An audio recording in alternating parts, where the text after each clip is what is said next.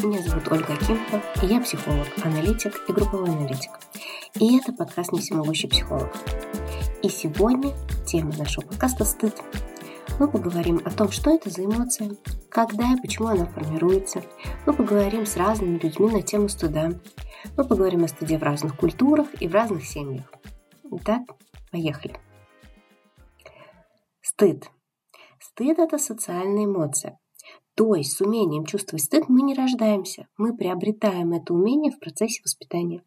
Где-то в районе двух-трех лет, когда родители, в классическом варианте это отец, но совершенно не обязательно, что это он, начинает нам рассказывать, что можно или нельзя делать в обществе, в котором мы живем. Ну, например, нельзя ходить без штанов в общественных местах, нельзя убивать людей, даже если они очень злят или сильно мешаются, нельзя спать с родственниками, нельзя грубить старшим и так далее, и так далее.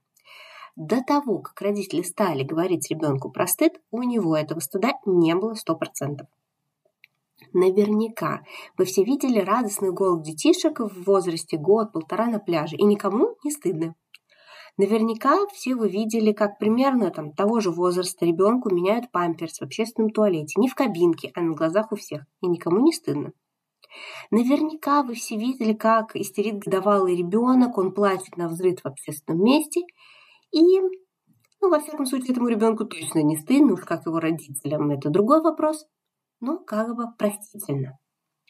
А теперь представьте себе те же сцены, но с 5-6-летним ребенком.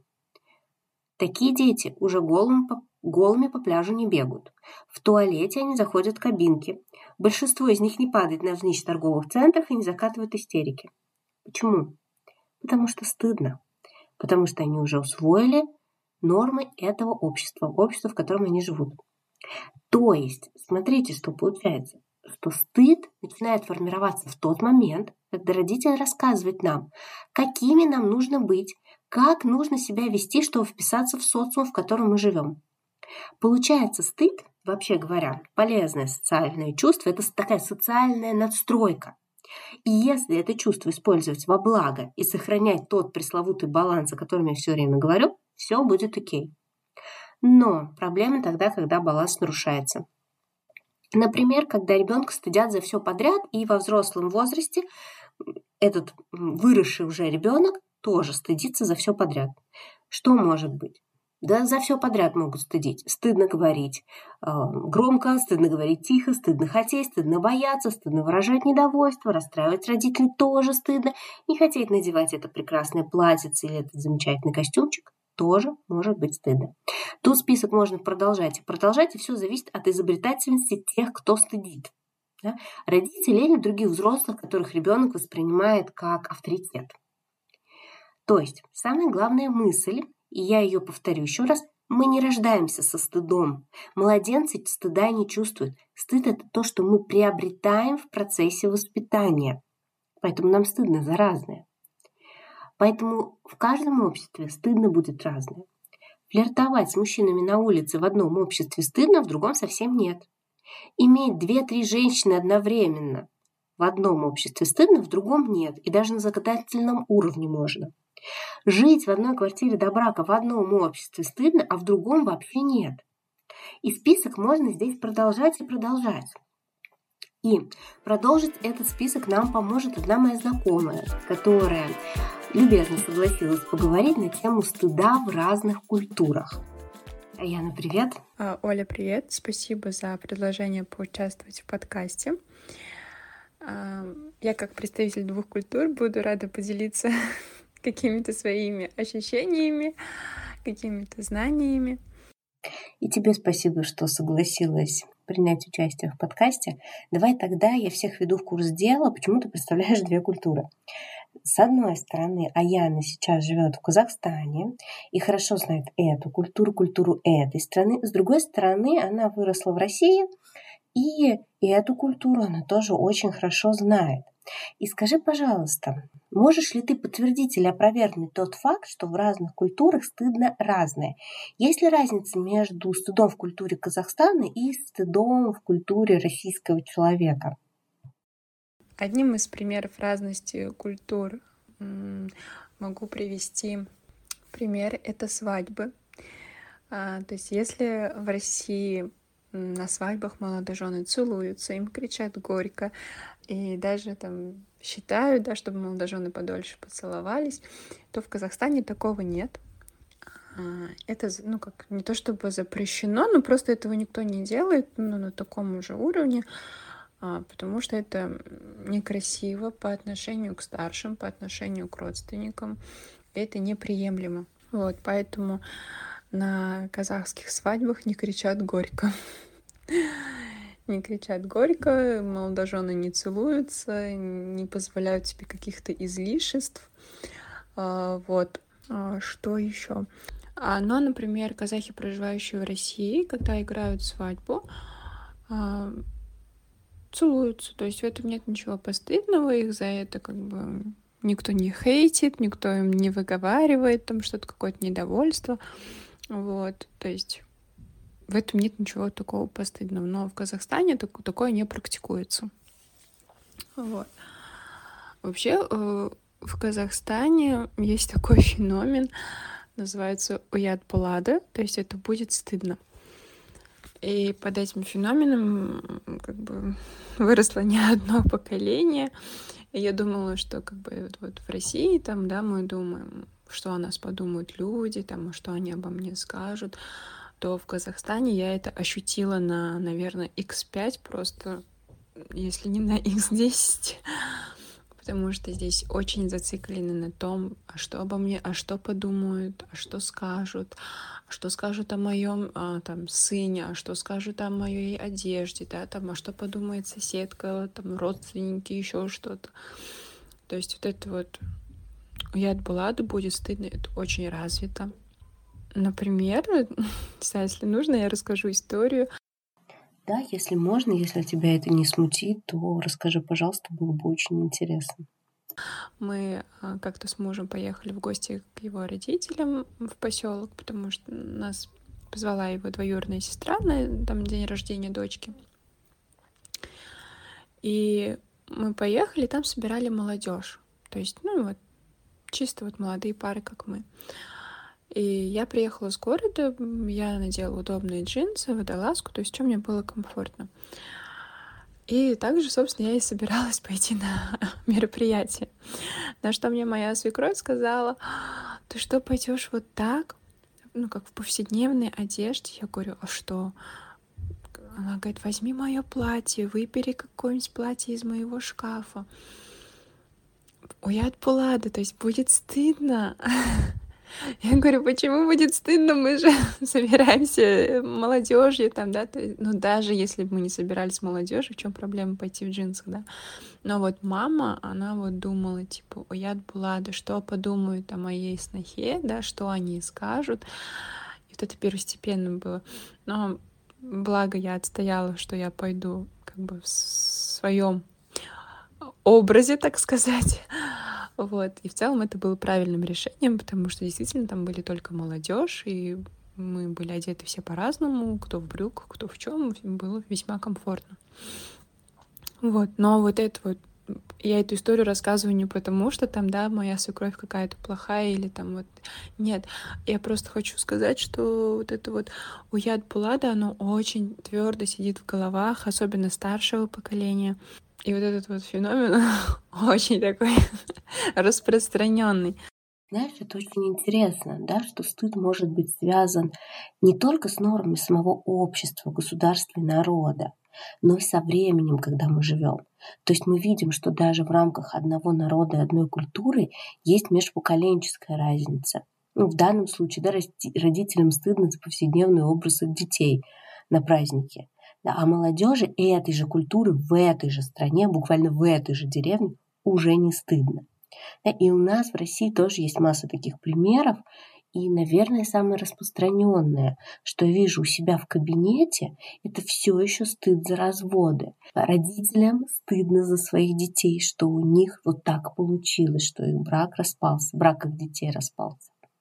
А Яна, расскажи, пожалуйста, есть ли какая-то разница в семейных отношениях между семьями в Казахстане и семьями в России, между, в отношениях между мужем и женой, может быть, э, в отношениях между младшим поколением и старшим поколением?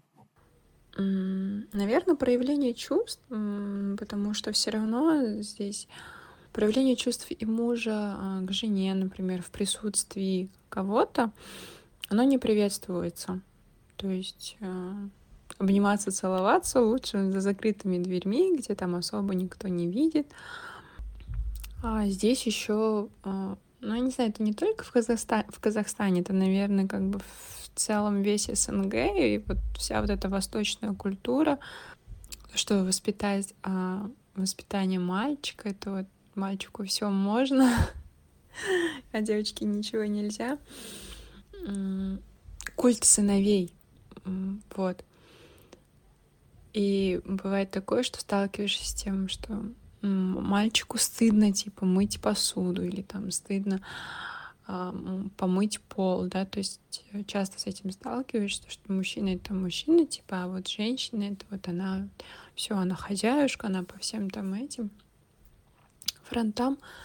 Вот такое тоже есть. И, и, безусловно, не во всех семьях. Есть семьи, где как бы все поровну, все нет такого прям типа я не буду мыть посуду, мне стыдно там или еще что-то. Но в целом есть семьи, в которых это вот так.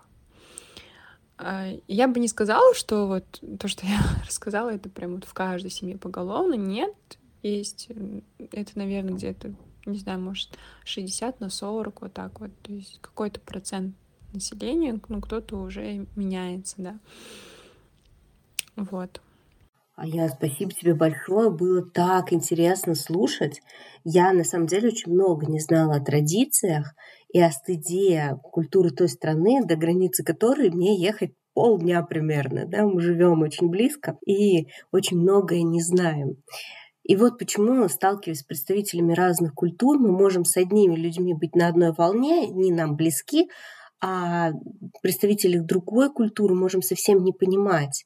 Да, это разность того, в чем мы жили, той культуры, особенности культурного различия и того социума, в котором мы воспитывались, и временем, в котором мы живем.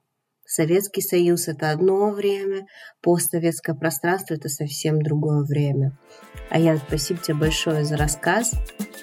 Мы с тобой прощаемся, но мы продолжаем говорить о стыде дальше.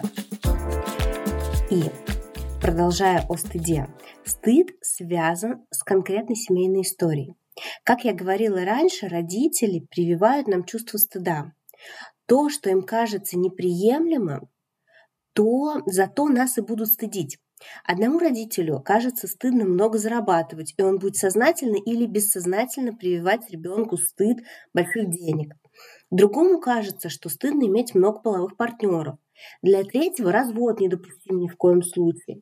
И вырастая, мы тащим сознательно или бессознательно те установки, которыми нас снабдили родители в детстве. Ну или а, взрослые, которые для нас были важны. Бабушки, тети, няни, неважно. И задача терапии в том числе и переработать тот родительский багаж, который мы с собой несем. Например, маме казалось, что развод это стыдно, или жить там, не в браке это стыдно, сожительствовать, да. А как мне кажется, для меня это стыдно или нет? Вот в этом месте мы задаем себе вопрос. Это чувство стыда, оно мое, и я с ним соглашаюсь внутренне, или оно привитое мне? я его в свою жизнь дальнейшую заберу или нет, я этот стыд беру с собой или нет, я признаю, что это стыдно, или я не признаю, что это стыдно. Это процесс. Избавиться от стыда, не нашего стыда, родительского стыда, привитого нам стыда. И на тему стыда и родителей с нами любезно согласилась порассуждать еще одна моя знакомая. Спасибо тебе большое, что согласилась поучаствовать. Мне кажется, что ты можешь поделиться интересными историями в плане стыда. И а, тогда у меня к тебе первый вопрос. А, расскажи, за что тебя стыдили в детстве? И есть ли что-то, что сейчас из этого списка тебе кажется не стыдным? Может быть, есть какие-то такие моменты, которые ты уже переосмыслила?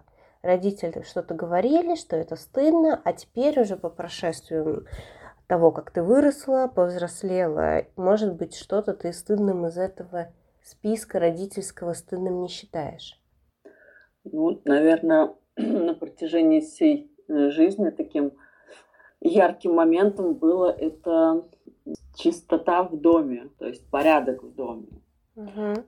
Для моих родителей порядок в доме – это то, что должно быть всегда вне зависимости от того, в каком ты состоянии. То есть на кухне чистота, э, в квартире не пылинки, то есть вот это вот э, эти моменты, которые были ярко подсвечены и постоянно за это прилетало, если вдруг у тебя в комнате бардак, когда ты маленький, а сейчас, уже будучи взрослой женщиной и живущей отдельно, мне может прилететь от родителей, которые пришли просто в гости, сделать замечание, что что-то у тебя тут не очень хорошо. Пыль на полках, шерсть в углах и вот это вот все. То есть это, вот такой камень преткновения и постоянная история э, моих родителей вот сделать, так уколоть и пристыдить, что как-то так у тебя, ты девочка, ты хозяйка, у тебя должно быть чисто. Ну и, соответственно, вот из этого, что ты девочка, ты хозяйка, еще вытекало, что ты должна быть опрятной. Всегда аккуратно одетой, выглаженной, то есть э, одежда должна быть опрятной, чистой, не мятой. Угу. Говоря уже про то, что грязный, да, там, ну и, соответственно, волосы убраны, и все такое. То есть вот внешний вид это вот э, важная история для ну, это больше, наверное, для мамы, нежели для папы. Но папа тоже под, подсвечивал, что а, ты долж, должна выглядеть аккуратно. Угу. А как ты сама к этому относишься сейчас уже про вот квартиру, да, про опрятность внешнего вида, опрятность жилья? Ну, вроде бы как я стала поспокойнее к этому относиться. То есть я могу допустить, что если я физически себя плохо чувствую, то я могу себе ну, позволить не убираться. И вообще, в принципе, я для себя выбрала такой момент, что я в течение недели не убираюсь, а посвящаю этому, вот, говорят, да, то, когда я привожу свое гнездо в порядок. Но моментик такой, вроде бы как мне все равно, как выглядит моя квартира, да, то есть я могу жить э, с шерстью на мебели и на полу. Ну, например, если кто-то ко мне в гости придет, нагрянет, uh-huh. я начинаю судорожно убираться. Uh-huh. То есть я могу допустить, чтобы мою квартиру кроме, кто-то кроме меня увидел ну, ну, uh-huh. что-то такое, да, вот это вот постоянные мамины, папины замечания, они э, оставили след. Оставили след, да, и, и переросли, что ну, никто другой тоже не должен видеть. Угу. То есть я постоянно вот, вот на этом вот моменте. То есть для меня норм, а для остальных, ну, то есть это, это ненормально, если мне как-то самой даже некомфортно, потому что у меня ну, кошка длинношерстная, и это шерсть везде. А, я понимаю, что не вычесывая ее ежедневно и не убирая шерсть с поверхности ежедневно, она будет везде и ну, как, не уследить за этим моментом. И мне самой некомфортно, если гость придет и на его одежде останется шерсть. Ну, угу. то есть я как-то некомфортно в этот момент чувствую. Как забота о другом. Ну, да, то есть э, мало ли, да, этот человек может прийти, у него не быть аллергии, но он может пойти, например, там, к другим гостям, либо к себе в семью, а там у него может быть человек-аллергик. То есть этот момент такой вытекающий вроде как э, из чистоты, но на самом деле немножко ну и про другое. Угу. Ну, как раз вот. интересно, что мы начали говорить про родителей, да, и чувство стыда. Угу. А, и еще захватили тему, что стыдно нам перед самим собой бывает редко. Чаще мы чувствуем а, стыд, когда кто-то другой видит. То есть стыд это как бы про другого. А если мне стыдно перед собой, то значит у меня там в голове, скорее всего, кто-то разговаривает со мной, ну, типа папа в голове или мама, и мне становится стыдно. Ну да, скорее всего, это вот э, голос, голос мамы, голос папы, который, mm-hmm. типа, как, как это так у тебя?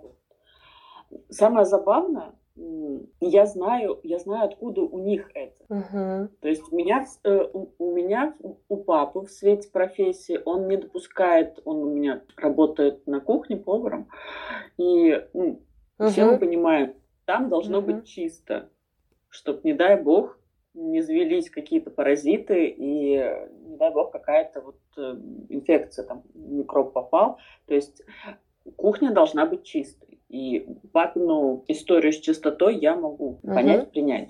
Там, где мы готовим пищу, там должна быть чистота. Вот. А у мамы, у мамы была своя история, которая прям работает для психолога, потому что, как она рассказывает, ее в детстве пристыдили очень сильно кто-то uh-huh. из родственников, я уже не помню кто, но кто-то из родственников ее пристыдил за наличие грязи или пыли там под кроватью. Uh-huh. Ей сделали замечаний. И вот у нее после этого такой пунктик, что все везде должно быть идеально, что все должно быть чисто, и не дай бог кто-то придет и увидит этот бардак. Угу. Свой образ пошатнется.